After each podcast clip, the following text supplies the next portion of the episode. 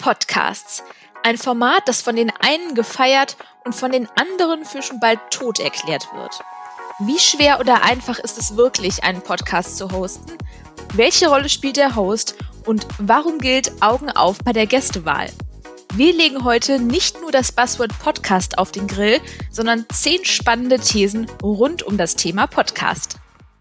Heute haben wir den ehemaligen PR-Berater von unter anderem EcoFresh und Cool Savage und den jetzigen Geschäftsführer Beratung Digital bei Butter, ein Vorstandsmitglied im Gesamtverband Kommunikationsagenturen und last but not least den Podcast-Moderator von Learnings bei Handelsblatt zu Gast bei Heiße Luft, Philipp Böndel. Herzlich willkommen bei Heiße Luft, lieber Philipp. Sehr cool, dass du dabei bist. Vielen Dank für die Einladung. Ja, sehr, sehr cool. Und ähm, ja, wie man schon bei meinem Intro entnehmen kann, ist dein Lebenslauf ja echt spannend. Insofern stell dich doch mal gerne selbst vor und erzähl mal so, wer du bist und was du so getan hast. Ja, Philipp Böndel, äh, Geschäftsführer Beratung Digital von Butter. Ich freue mich riesig, hier bei euch im Podcast zu Gast sein zu dürfen.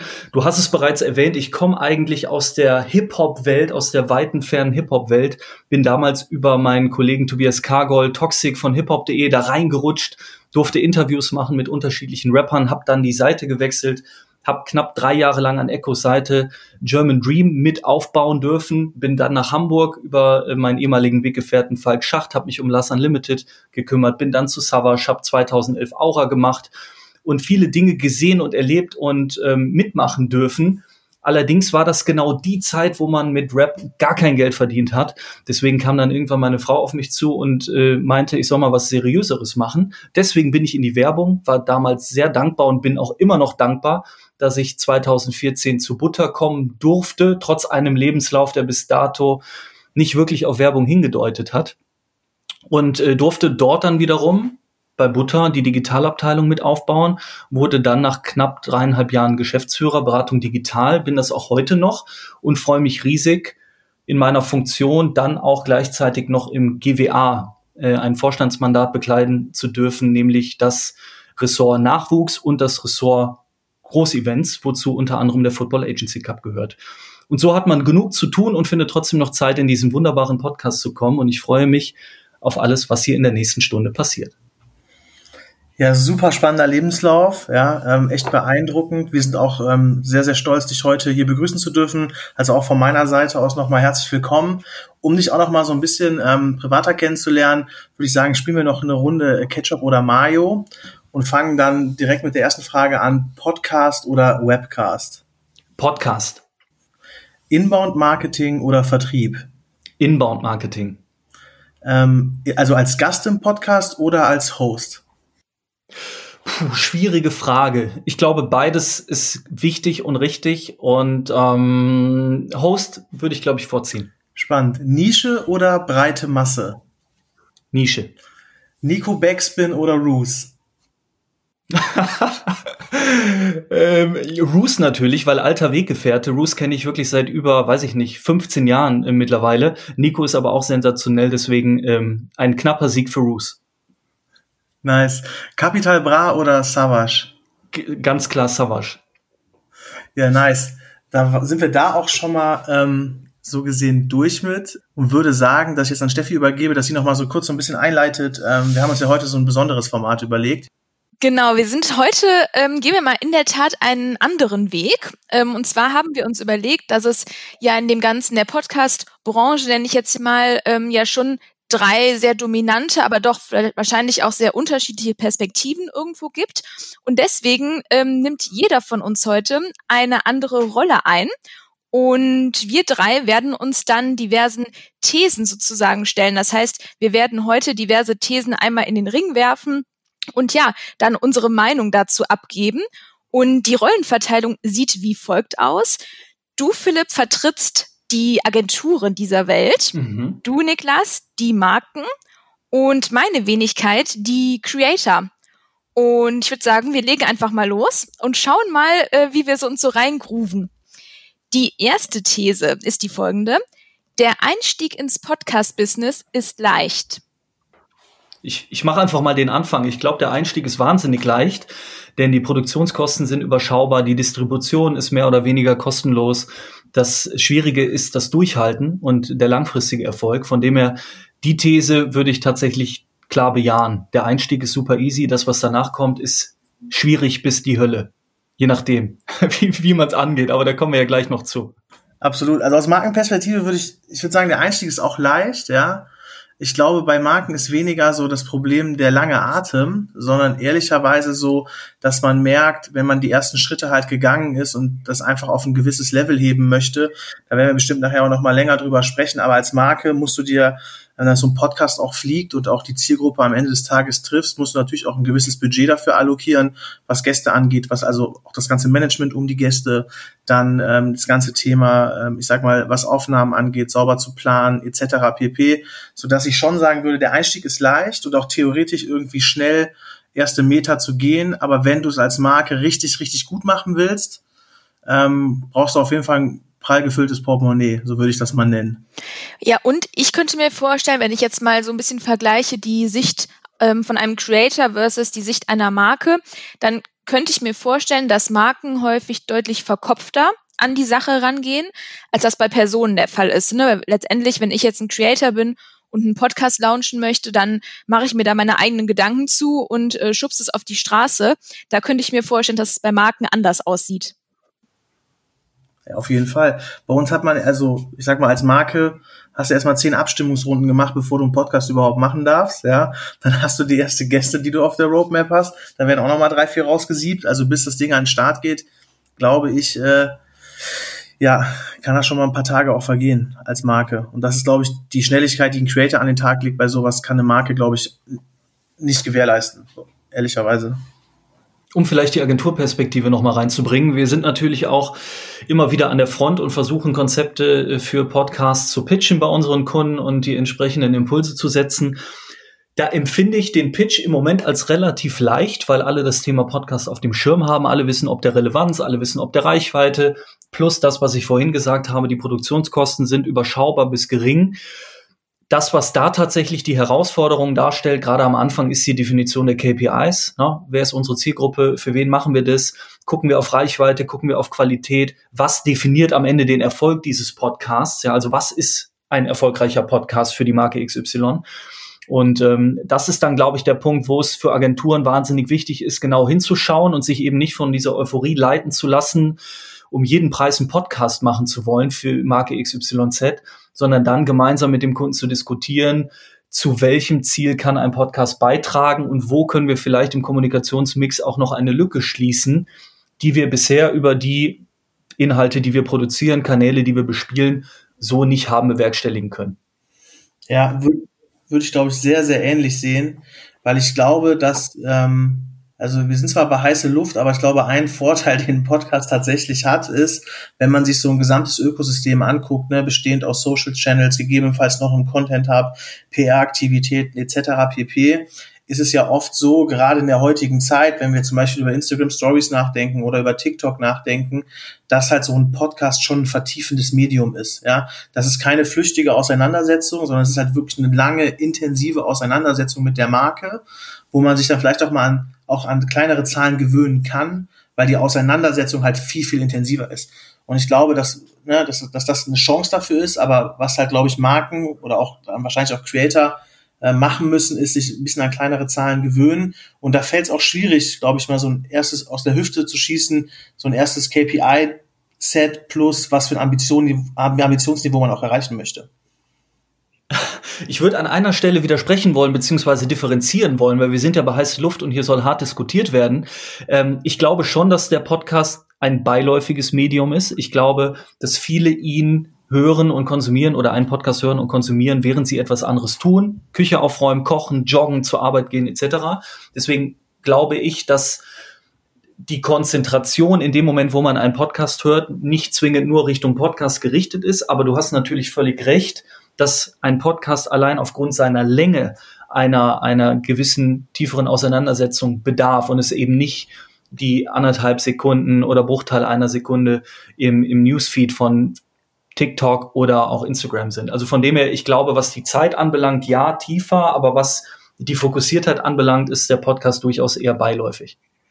Da würde ich zum Beispiel sagen, es kommt total auf den Podcast an. Also ich habe Podcasts, da kann ich durchaus noch nebenbei was machen. Ähm, ich habe aber auch wirklich Podcasts, da fällt es mir schwer, sage ich jetzt mal, nebenbei noch irgendwas zu machen, ohne dass ich inhaltlich was verliere. Und ähm, ich finde, das kommt in der Tat bei mir zumindest sehr stark auch auf den Podcast, auf das Thema und auf den Gast an. Volle Zustimmung. Hast du absolut recht. Wenn man sich natürlich noch Notizen machen möchte und irgendwie lernt, während man diesen Podcast hört, dann absolut. Frage an der Stelle wäre dann nur, ob die Markenpodcasts und die Podcasts, die wir unseren Kunden auf den Leib schneidern, ähm, diese inhaltliche Tiefe und Dichte mit sich bringen, dass man wirklich mit Kugelschreiber und Blog daneben sitzt und dazu lernt. Ne? Aber grundsätzlich hast du völlig recht. Ja, also aus Markenperspektive kann ich sagen, ich glaube, dass ähm, sehr, sehr wenig Marken, also die Podcasts, die ich von Marken gehört habe, ähm, würde ich sagen, dass es da eher ein, also dass der, dass der Attainment-Anteil äh, höher ist als der Info-Anteil ist. So würde ich das mal formulieren. Ich würde sagen, wir gehen mal zu These 2. Mit Podcasts verdient man kein Geld. Falsch. Auch da ist natürlich die Perspektive wieder entscheidend, aber wir haben ja unter anderem mit dem Kollegen Lobrecht einen sehr prominenten Podcaster, von dem ich aus ähm, direkter Quelle weiß, dass da sehr gutes Geld verdient wird und nicht nur der Kollege Lobrecht, sondern auch andere Podcaster haben ein sehr ordentliches Einkommen. Von dem her glaube ich, funktioniert das an der Spitze sehr gut. Ich würde die These unterschreiben, wenn wir über die vielen kleinen Nischen-Podcasts sprechen, zu denen ja unter anderem auch Learnings gehört, den ich zusammen mit Tobias Cargoll beim Handelsblatt machen darf. Da ist es absolut schwer, die Reichweite zu vermarkten, weil eben doch noch zu häufig von und Markenseite, die dann letztendlich das Placement buchen, auf die Reichweite geguckt wird. Und wenn man sich die Reichweiten von Nischen- und B2B-Podcasts anschaut, dann ist das natürlich im Vergleich zu anderen Kanälen erstmal überschaubar und damit vermeintlich weniger, weniger attraktiv, wenngleich ich da natürlich widersprechen würde, weil die Qualität des Kontaktes natürlich ungleich höher ist. Also an der Spitze kann man gutes Geld verdienen, unten äh, im, im, im Nischenbereich ist es schwierig. Ja, also ich würde zum Beispiel sagen, ähm, primär auf jeden Fall nicht. Also ich würde sagen, dass es auch einfach kein primäres Ziel, sage ich mal, sein sollte, wenn jemand einen Podcast aufnimmt, damit Geld zu verdienen. Auf einer sekundären Ebene beziehungsweise im Sinne eines Netzwerkaufbaus oder Ausbaus, aber schon. Ähm, das ist jetzt so zumindest meine Erfahrung. Das heißt, ich glaube, man ähm, ja generiert durch die Aufnahme von Podcast und durch die Recherche und natürlich auch durch das Gästemanagement schon tolle neue Kontakte, die einem vielleicht nicht ganz kurzfristig, aber mittelfristig schon helfen können. Ja, also wenn ich die Markenperspektive einnehme, also ich würde sagen, meine Perspektive, eine persönliche Meinung deckt sich sehr stark mit das, was, was, was du gerade gesagt hast, Philipp. Ich glaube, wenn ich eine Markenperspektive an der Stelle einnehme, und das ist ja so ein bisschen meine Rolle gerade, ähm, kann ich an der Stelle, glaube ich, also würde ich behaupten, dass das Ziel von einem Podcast ist halt absolut so dieses Thema Innovationsführerschaft. Ja, also ich finde, dass Marken in erster Linie, warum dann der Pitch wahrscheinlich auch einfach ist, ja, ist halt, dass die Marke oder das Marken das Potenzial darin sehen, weiter so ihr, ihr Innovationsniveau äh, zu heben. Ja, ich glaube, das ist so eine starke Motivation, warum Marken das auch tun.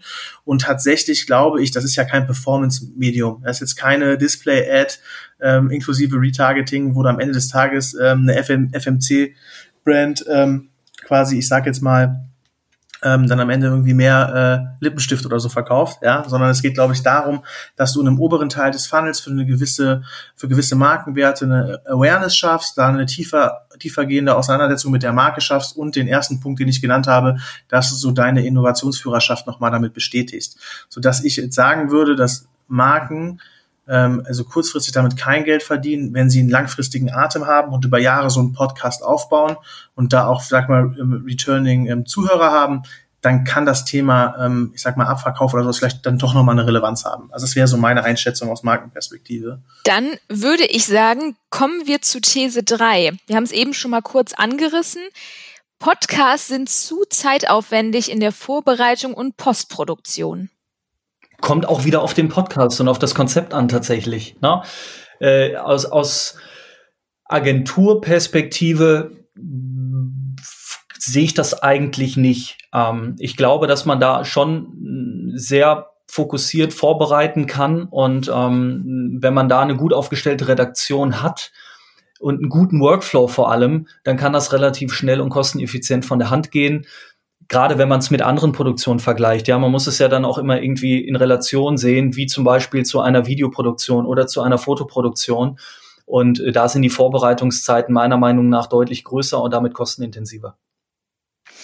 Ja, ich glaube, es kommt auch stark drauf an, ähm, zum Beispiel, wie viel Material, wie viel Recherche der Host auch braucht, mal um ein Beispiel zu nennen. Ne? Also es ist ja schon ein großer Unterschied, wenn man ein Storyboard aufbereitet, ob das jetzt vier Punkte ähm, sind oder vier Seiten.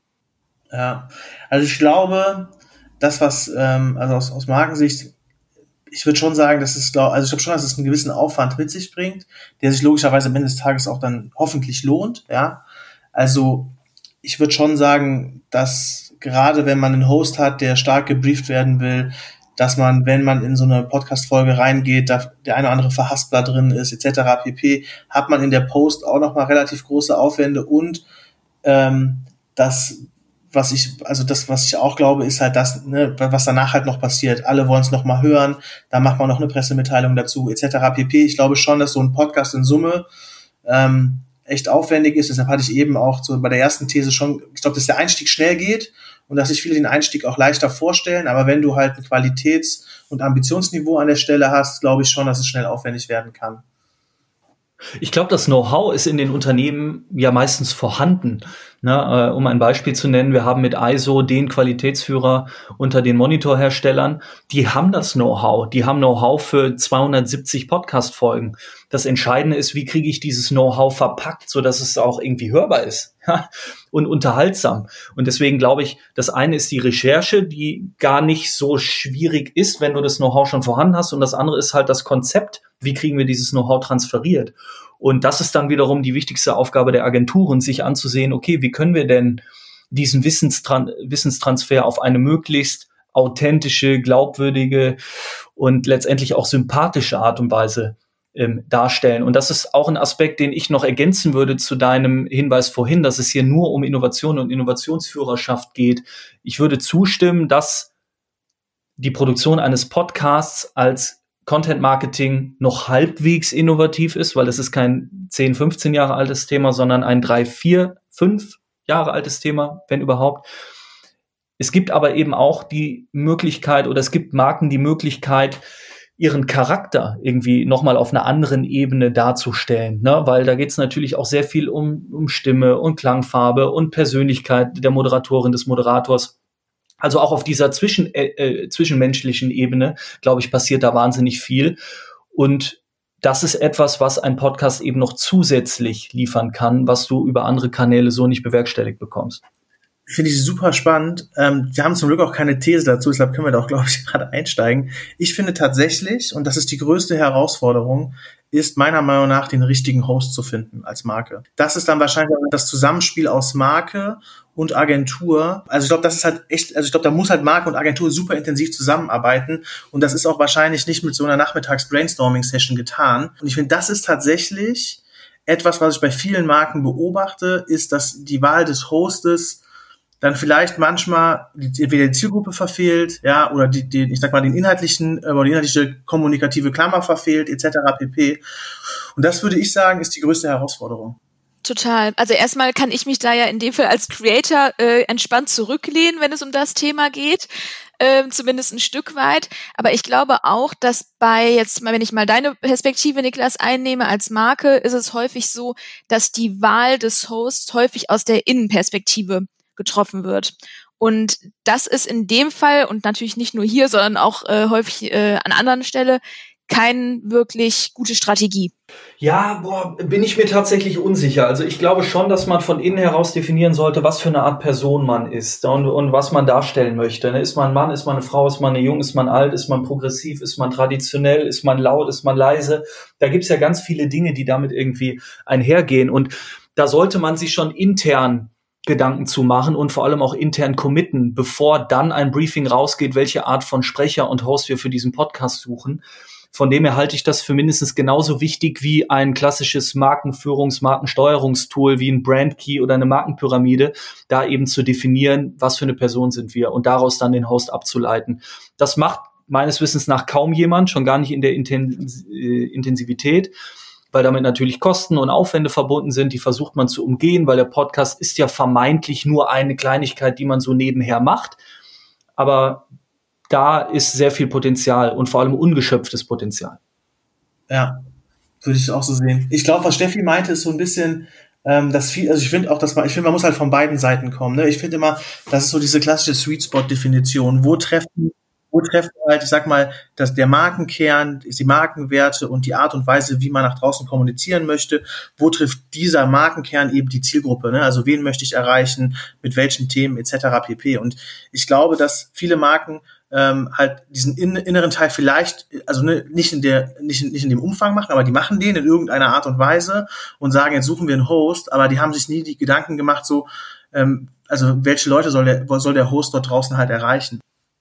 Ja, genau. Und ich finde, ähm, also eine Person kann durchaus auf die Markenwerte ähm, der Brand einzahlen und auch sonst gut zur Marke passen und trotzdem nicht die richtige Besetzung für den Host sein. Weil ich finde, die Anforderungen, die ein Podcast-Host irgendwo erfüllen muss, die sind teilweise auch noch mal ähm, abseits so ein bisschen von sowas wie Markensteuerrad. Ne? Also hat derjenige eine angenehme Stimme, ist er sehr eloquent und so weiter. Das ist ja nicht unbedingt deckungsgleich mit dem Markenrad. Ne? Also ich bin auch überhaupt kein Freund davon, jetzt einfach nur ähm, die Person zu nehmen, die irgendwie jetzt gerade trendet oder draußen heiß begehrt ist, aber eigentlich nichts mit meiner Marke zu tun hat. Das finde ich auch auf keinen Fall gut. Aber ich glaube, diese Schnittstelle, die du, Niklas, eben angesprochen hast, die wird trotzdem noch zu selten bedient. Würde ich zustimmen. Absolut. Klar. Letztendlich muss der Content den Hörern gefallen. Ne? Das ist ja äh, in allen Kanälen so unabhängig vom Podcast. Und wenn du da jemanden als Host buchst, der nicht dazu in der Lage ist, die Menschen bei der Stange zu halten und zu begeistern und, und dafür zu sorgen, dass sie gerne einschalten und auch gerne wiederholt einschalten, dann bringt dir natürlich die beste Persona-Definition nichts. Ähm, ja, von dem her stimme ich dir da voll zu. Jetzt kommen wir auch schon zu einer These, die da relativ ähm, ja eng mit verknüpft ist, nämlich Podcasts von Marken sind nicht erfolgreich. Da muss ich wahrscheinlich zuerst antworten, ne? Richtig. Ich würde sagen, 80 Prozent der Podcasts von Marken sind, naja, das ist vielleicht ein bisschen zu hart gesprochen, sagen wir mal 70, 60 Prozent der Podcasts dort draußen, würde ich sagen, sind auch nicht erfolgreich. Ähm, ich glaube schon, dass es erfolgreiche Markenpodcasts gibt. Ähm, einen, der mir da einfällt, den ich persönlich sehr gut finde, ist der Podcast von der DAK. Ähm, würde ich auch echt eine Hörempfehlung für geben. Ähm, finde ich persönlich, was einen Markenpodcast angeht, echt eine sehr gelungene Veranstaltung. Aber wen wundert es? Das ist halt auch ein Podcast, der vor drei, vier, fünf Jahren, ich weiß es nicht genau, ja, aber der ist schon richtig lange am Markt. Das ist jetzt kein Podcast, der, ich sag mal, am Anfang des Jahres, als irgendwie alle Marken ähm, Podcasts äh, angestoßen haben, äh, dann gegründet wurde, sondern es ist echt tatsächlich ein Podcast, der jetzt über die letzten Jahre ähm, gewachsen ist und sich etabliert hat. Und ähm, ich glaube halt, ähm, warum so viele Marken-Podcasts nicht erfolgreich ist, weil die meisten Marken nicht den Atem mitbringen. Ja, und man muss sich halt dann auch mal in so die äh, Rolle des, des, der am Ende des Tages den Podcast auch hören soll ähm, hineinversetzen. Und ich glaube, dass du als Marke eben dir langfristig ein, ein Standing in als Podcast aufbauen musst. Und das ist keine Eintagsfliege, das ist eine Sache, die du über Ausdauer, also wie ein Marathon, langsam und langfristig aufbauen musst, um dann auch langfristig den Zuhörer an dich zu binden und ähm, ja, ich sag mal, dann einen erfolgreichen Podcast auf die Beine zu stellen. Und ich glaube, dass die meisten Marken diese Ausdauer eben nicht mitbringen. Und deshalb würde ich sagen, dass ein Großteil der Markenpodcasts nicht erfolgreich sind, aber tatsächlich gibt es auch Podcasts, die erfolgreich sind, so würde ich sagen. Mir wäre ja die Frage nach Erfolg zu pauschal. Also was definiert den Erfolg? Worum geht's? Geht es um neue Käufer? Geht es um mehr Reichweite? Geht es um interne Kommunikation? Geht es darum, die Imagewerte zu verändern, zu verbessern? Ich glaube, da kommt es sehr genau darauf an, was genau man erreichen möchte, um dann überhaupt zu definieren, es war ein Erfolg oder kein Erfolg. Wenn es nur um Reichweite geht, bin ich bei euch. Meines Wissens nach gibt es im Moment noch nicht die vier, fünf, sechs, sieben, acht Best Cases, die schon lang genug am Markt sind, die den, die den langen Atem hatten, von denen wir sagen können, okay, die haben sich etabliert, die haben sich durchgesetzt als ja, reichweitenstarke Content-Marketing-Formate, die irgendwie auch einen Impact in der Podcast-Community haben. Da würde ich zustimmen. Ich glaube aber schon, dass es da draußen mit Sicherheit den einen oder anderen Podcast gibt, der eben andere Ziele verfolgt, von denen wir vielleicht gar nichts mitbekommen, Steffi, du hast vorhin das Beispiel aus Creator-Perspektive genannt. Vielleicht geht es auch nur darum, Türen zu öffnen, neue Kontakte zu bekommen. Vielleicht gibt es da draußen B2B-Podcasts, die nur darauf abzielen, dem Vertrieb neue Türen zu öffnen, von denen wir gar nichts mitbekommen, weil sie eben nur 4, 5, 600 Hörer haben, die aber deswegen trotzdem Schweine erfolgreich sind, weil sie jetzt 20 neue ähm, Key-Accounts ge generieren konnten oder, oder, oder. Von dem her wäre mir die Aussage erfolgreich oder nicht erfolgreich zu pauschal. Ich glaube tatsächlich, so meine Antwort hat sich schon so stark auf Reichweite bezogen, ja. Aber ich bin ja nicht 100% bei dir. Wir sitzen ja auch gerade in einem Nischen-Podcast, ja. Und ich glaube, so gibt es halt draußen super viele Bubbles, ja. Und wir sind jetzt irgendwo in so einer Marketing-Bubble oder Digital-Bubble unterwegs, ja. Und genauso gibt es ja auch verschiedene Bubbles, die, die wir vielleicht gar nicht gerade auf dem Schirm haben, wo es aber dann bestimmt Branchen-Primus-Podcasts gibt, ja, die genau in dieser Nische halt wahrscheinlich einen starken Footprint haben. Ja, also das könnte, könnte ich mir auch gut vorstellen. Auf jeden Fall. Als Creator fallen mir da irgendwie vor allen Dingen zwei Sachen ein. Ich glaube, dass ähm, Marken, gerade bei dem Format Podcast, eins extrem lernen müssen, nämlich sich zurückzustellen. Ne, das heißt, nicht die ganze Zeit mit dem Megafon rumzurennen und nur über die Marke erzählen. Das, was irgendwie bei einem Instagram-Post ja auch immer gesagt wird, aber auch nur ehrlicherweise Mühe, sage ich jetzt mal richtig berücksichtigt, ist, glaube ich, auf die Spitze getrieben bei dem Format Podcast. Also wenn ich einen Podcast sehe, wo eine Marke viel über sich selbst spricht, ähm, das wäre für mich komplett abschreckend. Und letztendlich, wenn ich jetzt nach, nach, nach, meinem eigenen Nutzungsverhalten gehe, dann höre ich einen Podcast, weil ich A, das Thema interessant finde, B, den Host oder C, den Gast. Aber ich würde einen Podcast ehrlicherweise nicht hören, weil ich die Marke gut finde. Ich weiß nicht, ob das euch auch so geht. Außer wenn du Red Bull-Fan bist oder sowas, ja. Aber außer wenn du halt über eine krasse Love-Brand einen Podcast machen würde. Aber zu 98 Prozent bin ich da bei dir, ja. Ja, der Content muss stimmen. Ne? Deswegen würde ich dir da auch voll zustimmen. Äh, ich würde niemals einen Porsche-Podcast hören, wenn nur weil ich Porsche-Fan bin. Das, das, das, nee, das, das wäre nicht ausreichend. Ne? Also das, was da inhaltlich passiert, ähm, muss dann auch schon auf die zwölf sein, damit man dran bleibt. Ja, und ich glaube, es ist am Ende, den guten Content ist halt genauso das Zusammenspiel aus den Akteuren, die wir gerade auch genannt haben. Ne? Es muss der passende Host sein, es muss das passende, es muss die passende thematische, kommunikative Klammer sein. Es muss auch, ne, ich sag mal, was die Redaktionsplanung angeht, die muss dann gut exekutiert sein. Es müssen spannende Themen am Puls der Zeit sein, die der Host eben entsprechend für die Zielgruppe aufbereitet. Und ähm, dann schwingt die Marke an der Stelle auch nur mit. Also die ist dann in Anführungszeichen nur der Absender, ja. Und ich glaube, dass ähm, da eben die verschiedenen Akteure, wenn man die gut zusammenführt, dann kann, dann, dann stimmt der Content und dann kann so ein Podcast auch erfolgreich werden. Das führt uns ein Stück weit zur der These Nummer 5, nämlich die Ära von Podcasts ist vorbei.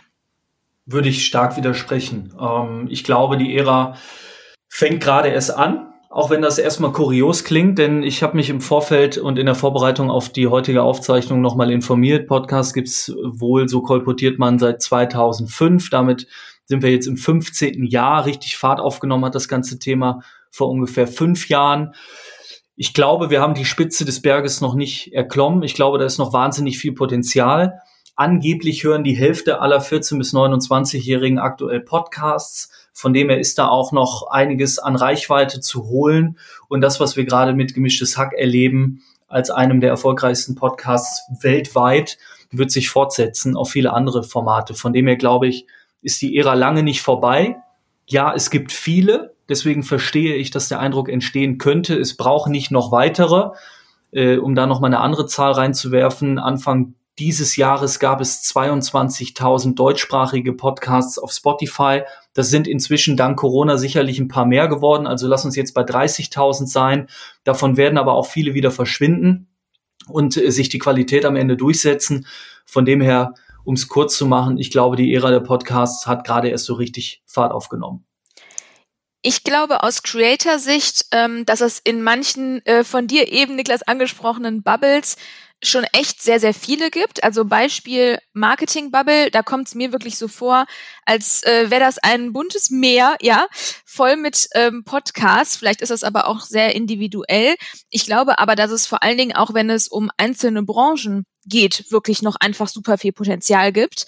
Ähm, ob das jetzt LEH ist oder oder oder oder zum Beispiel auch andere Influencer. Ne? Also ich finde, es gibt mittlerweile relativ viele Podcasts von den sogenannten Sinfluencern, ob das jetzt eine Luisa Dellert ist oder eine Daria Daria, aber von den Influencern, die sage ich jetzt mal hauptsächlich äh, Kerzen, ähm, Beauty und Klamotten an Mann bringen wollen, habe ich jetzt noch keinen wirklich guten Podcast gehört. Ja, finde ich spannend. Ich glaube, dass, also ne, um das ein bisschen zu ergänzen, was die Creator-Perspektive angeht, ich glaube auch, dass viele Creator, die jetzt, also ne, mit TikTok kam ja auch eine ganz neue Generation von Creatoren, die den, ich sag mal, die den Markt erobert oder Deutschland erobert hat, so ungefähr, ja, ähm, oder die Influencer-Szene erobert und die halt starke, ähm, starkes Wachstumspotenzial haben, jetzt auch auf anderen Plattformen, wie zum Beispiel auf Instagram oder auf YouTube stark wachsen und dafür TikTok auch sinnvoll nutzen. Und ich glaube, dass diese TikTok-Creator tatsächlich ähm, auch ein starkes Potenzial haben, so einen Podcast halt groß zu machen. Und ich glaube schon, dass da auch noch weitere Creator kommen können. Wenn ich so ein bisschen über Marken nachdenke, glaube ich, kann ich mich da euch, euren beiden Perspektiven einfach auch anschließen. Ich glaube, dass es eine, dass wir in so einer Voice-Ära halt auch sind, ja, und das Thema Voice die letzten Jahre an Bedeutung gewonnen hat. Und wenn man sich anguckt, wird das ganze Thema Voice auch die nächsten Monate, Jahre, glaube ich, ein dominierendes Thema sein.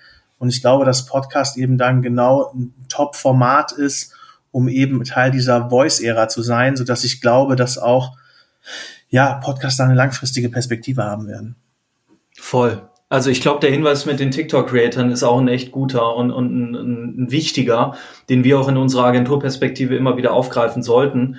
Denn da findet auch ein Wandel statt. Ne? Weg von diesen klassischen gescripteten Podcasts weg von den Interview-Podcasts hin zu Podcast-Formaten, die völlig neu sind. Ja, also äh, es gibt zum Beispiel einen Podcast, da telefonieren zwei Menschen miteinander und dieses Telefonat wird einfach mitgeschnitten. Ja, also Männlein, Weiblein haben sich bei Tinder kennengelernt und telefonieren abends, ich glaube immer mittwochs, zwei Stunden und zeichnen das einfach auf. So, und verpacken das als Podcast und laden es hoch. Und es ist wahnsinnig spannend dazu zu hören. Ähm, und, und von dieser Art wird sicherlich noch viele, viele weitere geben. Wie heißt der? Das ist eine gute Frage. ich schicke dir den Link. Aber hört sich in der Tat äh, auf jeden Fall spannend an. Was ich mir noch gedacht habe, wenn man jetzt irgendwie mal an TikTok zum Beispiel denkt, dann ist das ja trotzdem alles in einer sehr hohen Frequenz, sehr kurze Aufmerksamkeitsspanne und so weiter und so fort. Und da bin ich echt mal gespannt, weil das steht ja im ersten auf den ersten Blick schon irgendwo im Gegensatz zu einem Podcast, ne, den man sich ja im besten Fall schon mal eine halbe Stunde irgendwie gönnt. Das ähm, finde ich interessant. Da kommen wir ja auch später noch mal in einer These zu, inwiefern das Format Podcast für die junge Zielgruppe wirklich relevant ist. Aber ich will nichts vorwegnehmen, da kommen wir ja noch zu.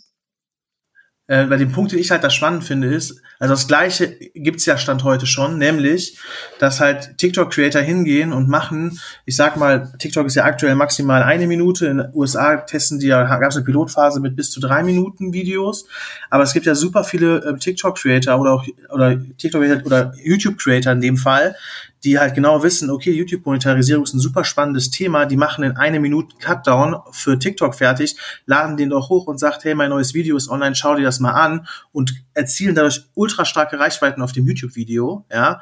Das ist zum Beispiel auch ein mega, mega starkes Phänomen. Das Gleiche könnte ja auch genauso für einen Podcast benutzt werden und, was mir da jetzt auch einfällt, ähm, also nicht nur das Thema YouTube, sondern auch das Thema Twitch. Ich habe letztens, ich dachte, ich sehe nicht richtig, bin ich auf der For You-Page auf TikTok, gab es einen Twitch-Streamer, der ist hingegangen, ist einfach bei, ähm, bei TikTok live gegangen, hat einen Zettel an, an einen Kleiderschrank gehängt, in dem drin stand hier, ich bin auf Twitch live äh, und hat sein Handle reingeschrieben und hat so quasi einfach über TikTok auf seinen Twitch-Livestream zugeführt. Ja, und ich glaube, das Gleiche und das gleiche, den gleichen Mechanismus, den kannst du auch auf dem Podcast münzen und dann quasi TikTok, wo extrem starke Reichweiten möglich sind, ähm, diese Reichweite dort aufzubauen, um auf deinen Podcast zuzuführen, dass der eine bessere Performance hat. Da glaube ich schon dran.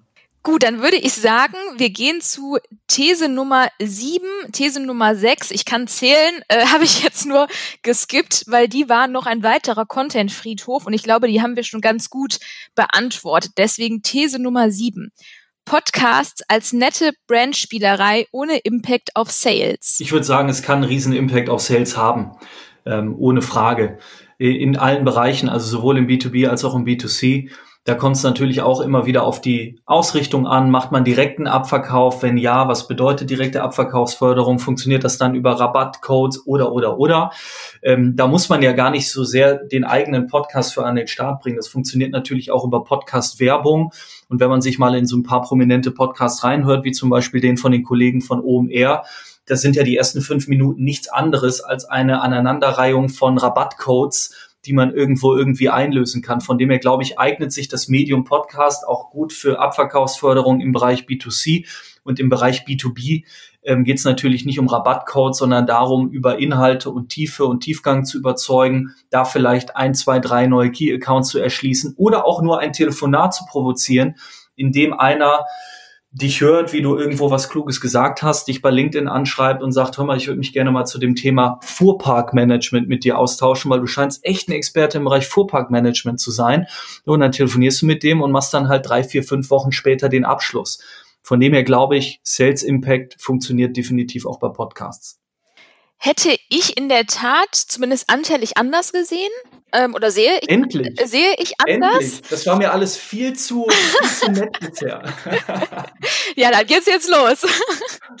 ähm, also ich glaube, dass wenn es um dieses ganze Thema ähm, Netzwerkaufbau, Ausbau, das was ich am Anfang schon mal angesprochen hatte, ähm, da glaube ich definitiv dran, äh, dass das da irgendwie einen Einfluss haben kann auf eine, ob man das jetzt Lead-Generierung nennt ähm, oder nicht. Aber das glaube ich definitiv. Wenn es aber wirklich um einen harten Sales-Anschlag geht, man Beispiel jetzt irgendwie eine wirklich FMCG-Brand oder sowas verweist auf ein Produkt, würde ich, wie gesagt, ich gehe jetzt nur von mir aus, ich habe jetzt gerade dazu ehrlicherweise keine Zahl vorliegen, würde ich niemals ein Produkt kaufen, was in einem, außer es ist ein richtig äh, Wow-Effekt bei mir. Aber würde ich deswegen niemals ein Produkt googeln, nur weil ich das irgendwie im Podcast gehört habe. Also oder zumindest ist die Hürde deutlich, deutlich höher als bei anderen Maßnahmen. Ich fand das ganz gut, wie ihr da mal zwei verschiedene Perspektiven eingenommen habt. Boah, schwierig. Ne? Also jetzt als B2C-Brand, die einen eigenen Podcast macht, glaube ich, ist das Ziel nicht zu verkaufen, sondern eben auf einer, auf einer Markenebene ähm, ich sag mal, so ein sinnvoll, eine sinnvolle Awareness zu schaffen und eine Marke emotional aufzuladen. So, ja, also das wäre jetzt so meine Perspektive. Ich verstehe den Punkt, ähm, den Philipp sagt.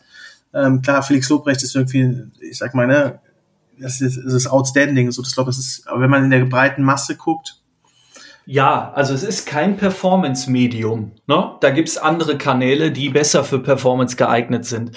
Aber wenn Felix Lubrecht in gemischtes Hack sagt, ey, ich war übrigens im Online-Store XYZ und habe mir da dieses mega geile T-Shirt gekauft, checkt doch alle mal irgendwie www.xyz.de, dann bin ich mir sicher, dass da eine halbe Stunde später der Store leer ist. Und das wiederum ist für mich klarer Sales Impact. Das stimmt. Ähm in meinem Kopf ist jetzt in der Tat der Podcast von Felix Lobrecht jetzt nicht als Benchmark. Ja, also es ist klar, es ist das Ziel, aber ich würde ja. mal behaupten, dass äh, 90 Prozent der Podcasts diesen Erfolg leider nicht irgendwie äh, verzeichnen können. Deswegen da auf jeden Fall bin ich total bei dir.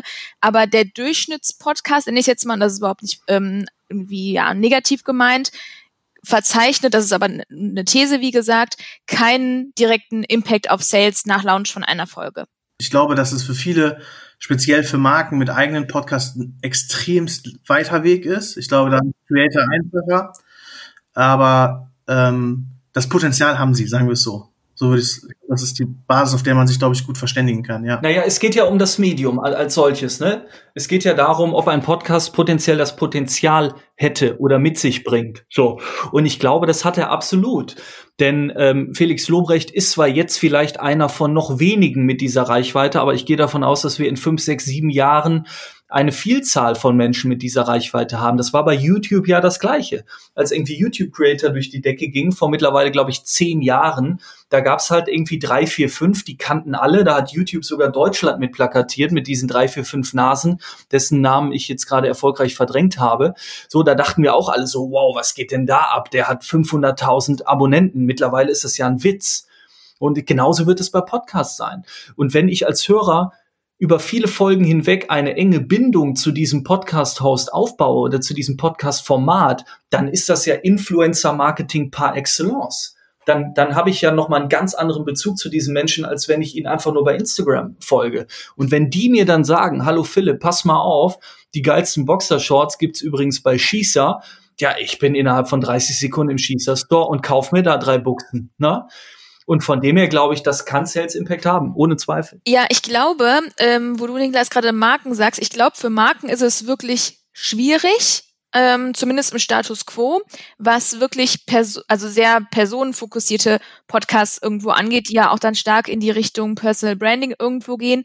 Da stimme ich dir zu, Philipp. Da glaube ich auch, dass das ein großes Potenzial hat, wenn es um das Thema irgendwo Abverkauf letztendlich ähm, gilt. Also das, da würde ich sagen, ja, äh, verstehe ich. Bei Brands tue ich mir echt noch, tue ich mich schwer damit, da irgendwo Sales als eine wichtige äh, Zielkennzahl irgendwo zu definieren. Das führt uns aber zu These Nummer 8, die gerade eben von einem von euch beiden auch nochmal angesprochen wurde, nämlich Nischen-Podcasts sind relevanter. Im Vergleich natürlich zu einem Podcast, der die breite äh, Masse, sage ich jetzt mal, adressiert oder anspricht. Was ist eure Meinung dazu?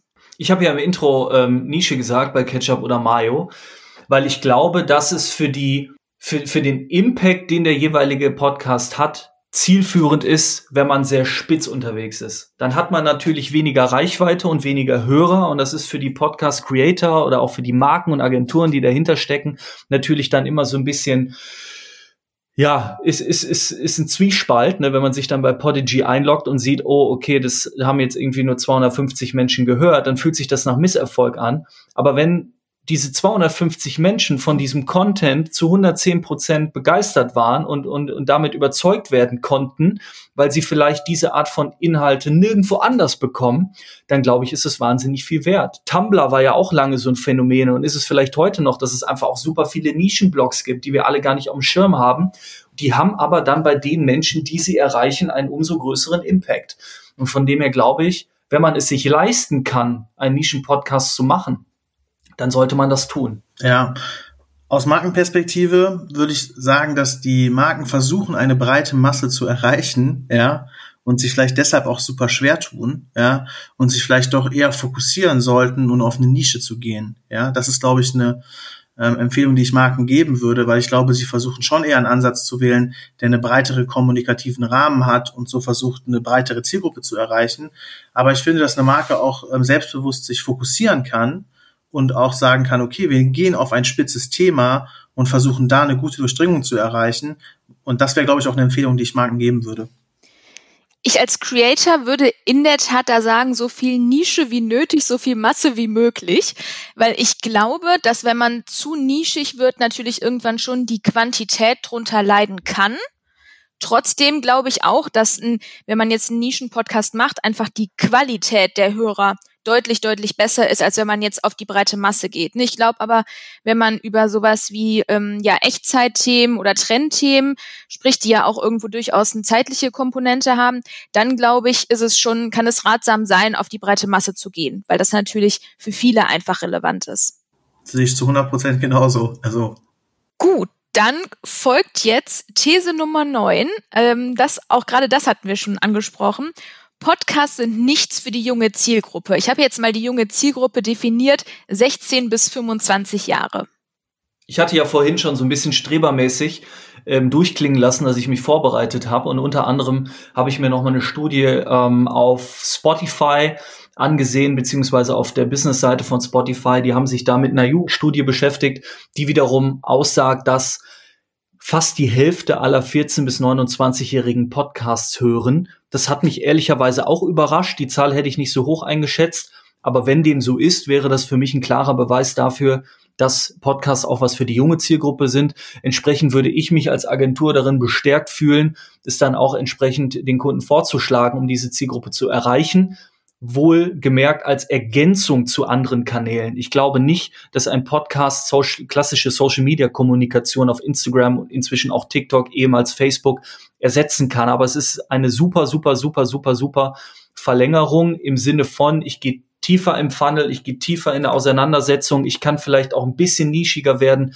weniger auf Reichweite gucken. Und von dem her glaube ich, ähm, funktioniert das auch bei jungen Menschen, wenn der Content gut ist. Ich glaube, dass das echt auch sehr stark von dem Thema abhängt und auch wieder vom Host. Also ich glaube, das ist aber wie gesagt auch nur eine Vermutung und nicht äh, datengestützt, dass es bei den jungen Leuten wirklich weniger oder ja wenig Zuhörer gibt, die sehr, sehr treu einem Podcast irgendwie zuhören und da auch eine große Loyalität aufweisen. Ich glaube aber schon, dass die Podcasts hören, wenn sie mal ein interessantes Thema ähm, irgendwie finden, beziehungsweise einer von ihren äh, Top-Influencern irgendwie darauf verweist oder der Top-Influencer einen Podcast hat, weil da wiederum weisen sie ja schon eine gewisse Loyalität auf. Jetzt ihr. Mhm. Ich, ich, suche, ich suche immer noch nach dem Widerspruch tatsächlich, weil wir sind uns ja darin einig, dass der Inhalt am Ende entscheidend ist. Ne? Und, und das steht und fällt natürlich auch mit dem Host. Also so ein Phänomen wie Herr Anwalt zum Beispiel. Das habe ich ja nie so richtig verstanden. Also ich habe natürlich verstanden, warum das funktioniert, aber ehrlicherweise nicht, warum das so gut funktioniert, weil ähm, mich hat das jetzt alles nie so richtig vom Hocker gehauen. Aber so ein Format würde natürlich auch in Podcast-Form funktionieren, weil es eben Inhalte sind, die sind nah an der jungen Zielgruppe und das ist irgendwas, was sie begeistert.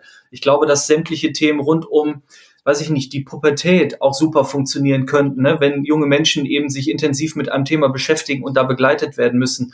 Also alles, was so ein bisschen tiefer geht in der inhaltlichen Auseinandersetzung, ist, glaube ich, im Podcast gut aufgehoben und das völlig altersunabhängig. Ja, so erklärungsbedürftige Themen, ja. Genau, richtig. Äh, nicht die schnellen Gags da sehe ich gerade bei mir noch so ein bisschen ähm, nicht einen Widerspruch, aber zumindest noch ein, Fragezeichen. Das ist, glaube ich, das, was ich eben angesprochen habe. Irgendwie die junge Zielgruppe ist ja trotzdem irgendwie mit einer sehr kurzen, einer relativ kurzen Aufmerksamkeitsspanne irgendwie am Start. Und ich frage mich dann, ob diese jungen Menschen, oh das hört sich mal an, als wäre man selbst 180, ähm, sich wirklich auf so ein vertiefendes Medium ähm, auch vor allen Dingen langfristig loyal irgendwie einlassen oder ob das eher so ein Fall davon ist, ein Influencer, dem ich schon folge, macht darauf aufmerksam und dann höre ich es gerne. Wisst ihr, was ich meine? Klar, aber da sind wir ja wieder bei der Frage, ob man den Podcast wirklich ähm, konzentriert hört mit Block und Bleistift daneben oder ob man währenddessen Call of Duty zockt und der im Hintergrund läuft oder ob man währenddessen gerade seine Haare föhnt. Von dem her glaube ich, als Begleitmedium funktioniert Podcast auch in, in der jungen Zielgruppe tatsächlich sehr, sehr gut. Steht und fällt einfach mit den Themen. Ja, also es würde mich zum Beispiel mal total interessieren, welche Podcasts bei diesen äh, jungen Leuten so bekannt sind oder welche die sehr, sehr gerne hören. Das würde mich wirklich mal sehr interessieren. Jetzt ist jung ja auch relativ. Jetzt, jung ist ja relativ. Ich glaube, du hast die Spanne aufgemacht, lass mich nicht lügen, 16 bis 25. Ähm, bei Spotify war es, glaube ich, 14 bis 29. Die ist noch ein bisschen größer. In diesen, in, diesen 15 Jahren, da passiert ja so viel. Ne? Also du könntest ja diese junge Zielgruppe nochmal in vier Zielgruppen unterteilen ähm, und, und würdest immer noch an deine Grenzen kommen. Ich glaube, Mitte 20 beginnt es dann halt auch mit dem Studium oder ne, dann willst du dich vielleicht auch beruflich ein bisschen weiterbilden. Dann fängst du an, On the Way to New Work zu hören oder Online-Marketing Rockstars zu hören oder auch heiße Luft zu hören oder Learnings zu hören und dich damit einfach dann auch so ein bisschen begleitend auseinanderzusetzen. Von dem her, es kommt sehr stark auf die Lebensphase an, in der man sich gerade befindet und damit zusammenhängt dann wieder der Punkt, den ich eben schon gemacht habe, der Inhalt und die Frage, läuft es begleitend oder setze ich mich jetzt wirklich 25 Minuten in mein Kinderzimmer und tue nichts anderes als diesen Podcast zu hören? Das glaube ich ehrlicherweise nicht. Aber auch Thema Aufmerksamkeitsspanne. Klar, wir reden immer wieder darüber, wie kurz sie geworden ist. Und trotzdem höre ich auch von jungen Menschen, die sechs, sieben, acht, neun Stunden hintereinander Netflix gucken und so eine Serie binge-watchen. Also haben die ja die Aufmerksamkeitsspanne. Sie sind nur nicht an allen Stellen bereit, ähm, sie eben dann auch zur Verfügung zu stellen. These, während dieser neun Stunden Netflix gehen die halt einmal was kochen, immer zu, einmal nochmal zu Lieferando, verbringen drei Stunden davon bei TikTok parallel. Also ist jetzt meine These. Safe. Absolut. Aber das gilt ja für Podcasts genauso. Das ist ja das gleiche, wie wenn ich Podcast höre und Call of Duty zocke. Genauso kann ich ja Netflix gucken und dabei Lieferando bestellen. Äh, total, total. Ich, ich glaube halt nur, dass je älter man wird, desto konzentrierter, sage ich jetzt mal, sitzt man vielleicht auch an einer Sache einfach mal singulär, ohne dass man nebenbei noch Netflix, Call of Duty und was weiß ich nicht alles hat. Und ich glaube, das wiederum fällt jungen Leuten deutlich schwerer, beziehungsweise sie machen es einfach nicht mehr so häufig. Ne? Also eben, ob das jetzt Netflix und parallel ähm, auf Instagram irgendwie rumhängen ähm, bedeutet, obwohl man ja auch sagen muss, fällt mir gerade ein, bei TikTok, da ist natürlich einfach pro Snippet eine sehr geringe ähm, Aufmerksamkeitsdauer, weil es einfach ein sehr hochfrequentiertes Medium ist. Auf der anderen Seite muss man sagen, verbringen die, glaube ich, durchschnittlich, Niklas, das weißt du bestimmt, ich weiß nicht, wie viele Stunden bei TikTok, ne? 55 Minuten pro Tag im Durchschnitt, durchschnittlich 8 App-Opens und 12,5 Millionen Nutzer in Deutschland. Ja, muss man sagen, da haben sie ja schon wieder eine Ausdauer. Das hast du doch auswendig gelernt. Ja, also es ist halt, glaube ich, ich, also ich glaube, so dieses Thema Lebenssituation ist, glaube ich, schon ein zentraler Punkt, den Philipp angesprochen hat. Ich würde das so ein bisschen Lebens- und Alltagssituation nennen. Ne? Ich glaube, das ist halt auch noch, also vielleicht ist man wenn man jetzt, ne, ich sag mal, irgendwie im Studium irgendwie einen Vortrag sich vorbereiten möchte, dann zieht man sich vielleicht schon nochmal mit Stift und Papier eine OMR-Folge komplett rein, sage ich jetzt mal, so eine junge Zielgruppe. Ja? Oder am Abend mal eine Folge Felix Lobrecht, so als jetzt so eine Folge, keine Ahnung, House of Cards geguckt auf Netflix oder so. Ne? Also ich glaube schon, dass ähm, das so ein bisschen von der Stimmungssituation, von der Alltagssituation, aber auch von der Lebenssituation abhängt. Und am Ende des Tages, und das wäre für mich so ein bisschen so die Konklusion daraus ist, ähm, ich glaube, wenn man einen guten Content hat, und da besinnen wir uns, glaube ich, irgendwie mehrfach jetzt in diesem Podcast ja drauf, in der Folge, wenn du einen guten Content hast, ja, der zum richtigen Zeitpunkt dem jeweiligen Nutzer, ich sag mal, in irgendeiner Art und Weise präsentiert wird, ja, oder für den richtigen Need, dann glaube ich auch, dass der den hört. Ob der jetzt nebenbei noch was anderes macht oder nicht, ist jetzt mal dahingestellt. Also wäre so ein bisschen meine, meine Zusammenfassung davon. Weil ich glaube, selbst wenn er nebenbei was macht, hat er, hört er, kommt er immer wieder zu der Tonspur zurück ja, und immer wieder auch was von mitnehmen. Und so dass ich auch glaube, dass du damit dann auch dann langfristig eine junge Zielgruppe erreichen kannst. Also das wäre für mich so, glaube ich, die Zusammenfassung daraus. Jetzt würden natürlich viele Marken wahrscheinlich fragen, ja, aber wie kommt man denn auf diese Themen, ne? Also das ähm, finde ich selbst auch immer wieder irgendwie eine relevante Frage. Sollte man sich da eher auf den Zeitgeist irgendwie konzentrieren, das heißt ein Thema rausfischen, was gerade einfach sehr ja stark diskutiert wird oder eher ein langfristig relevantes Thema oder, und damit würde ich ehrlicherweise gehen, einen guten ja. Mix. Also ich würde die Leute einladen, die ich erreichen wollen würde.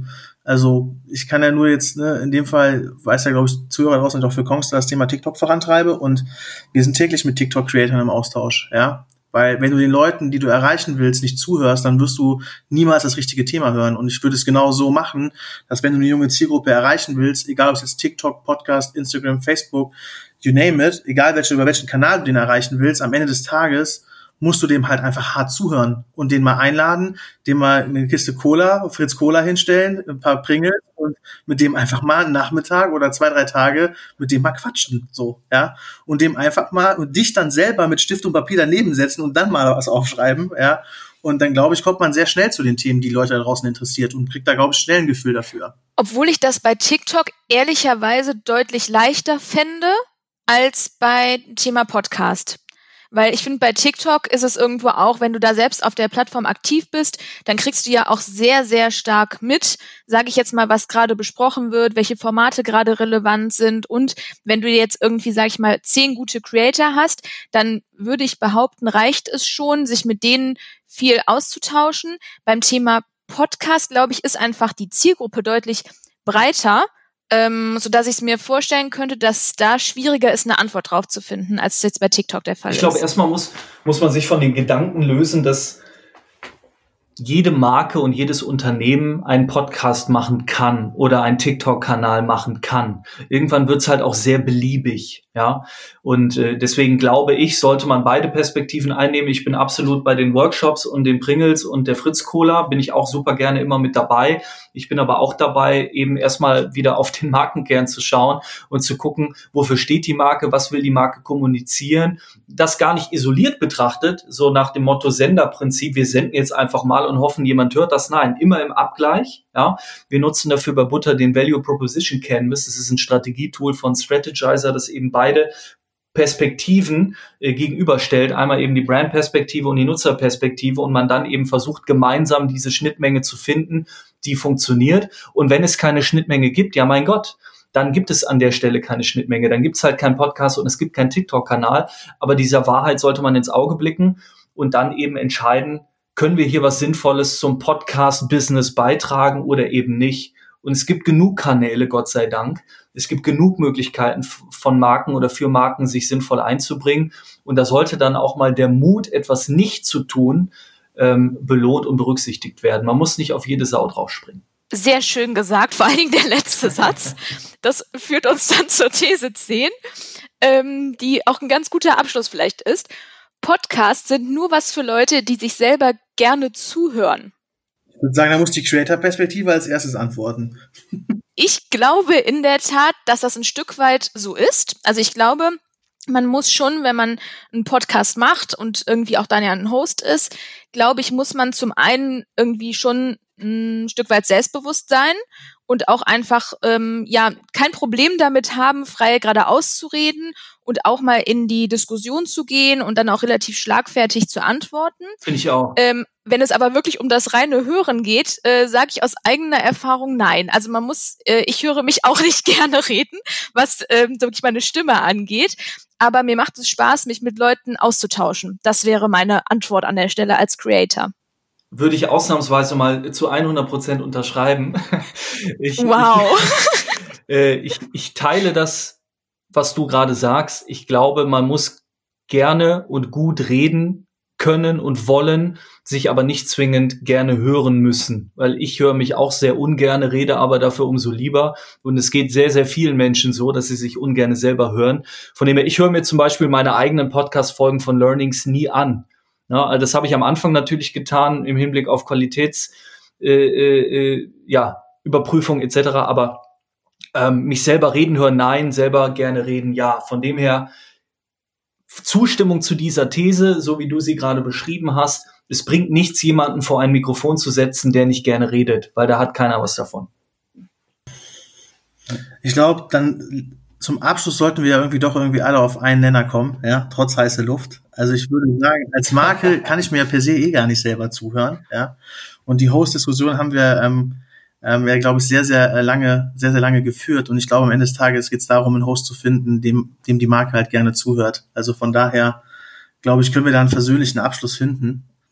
Ja, ich äh, würde das so unterschreiben. Ähm, und das mündet vielleicht auch in der Abschlussfrage die wir ja immer unseren Gästen stellen, nämlich ähm, welcher Case oder welche Person oder welcher Podcast, du hast zwar eben schon einen genannt, aber vielleicht ist es ja noch ein anderer, verdient die Extrawurst. also welcher bestehende Podcast verdient die Extrawurst im positiven Sinne, so awardmäßig? Boah, das ist schwierig. Ähm, ich muss tatsächlich, auch wenn es super langweilig ist, mal wieder mit gemischtem Hack um die Ecke kommen, weil ich wirklich sensationell gut finde, was die Jungs machen, weil ich finde, dass es geschafft wurde, dieses TV-Total-Phänomen in die Podcast-Welt zu überführen. TV-Total war für mich in der TV-Ära vor 15 Jahren immer so das Momentum. Da hat man sich gemeinsam zur gleichen Zeit vor ein TV gesetzt und wusste halt irgendwie, was abging und hat am nächsten Tag in der Schule drüber gesprochen. Ich glaube, gemischtes Hack ist so das Podcast-Pendant dazu, dass es eben schafft, Gesprächsthemen zu generieren und viele Menschen zumindest am gleichen Tag oder in der gleichen Woche äh, vor die, vor die Boxen zu bringen. Und das finde ich klasse. Ich glaube, dass dass äh, man so solche Formate braucht. Und vor allem finde ich gut, dass dieses Format zeigt, welche Größe ein Podcast eben auch erzielen und erreichen kann. Wir haben über Kohle gesprochen, wir haben über Reichweite gesprochen und so weiter und so fort. Von dem her glaube ich, gemischtes Hack ist der Anfang der Podcast-Ära, die wir jetzt in den nächsten 15, 15 Jahren beobachten werden dürfen. Und ich würde mich freuen, wenn wir uns dann im Jahr 20, was haben wir dann, 35 wieder zusammenfinden in einem Podcast, zurückblicken und sagen, jupp, es war tatsächlich erst der Anfang. Das sind doch Tip-Top-Schlussworte.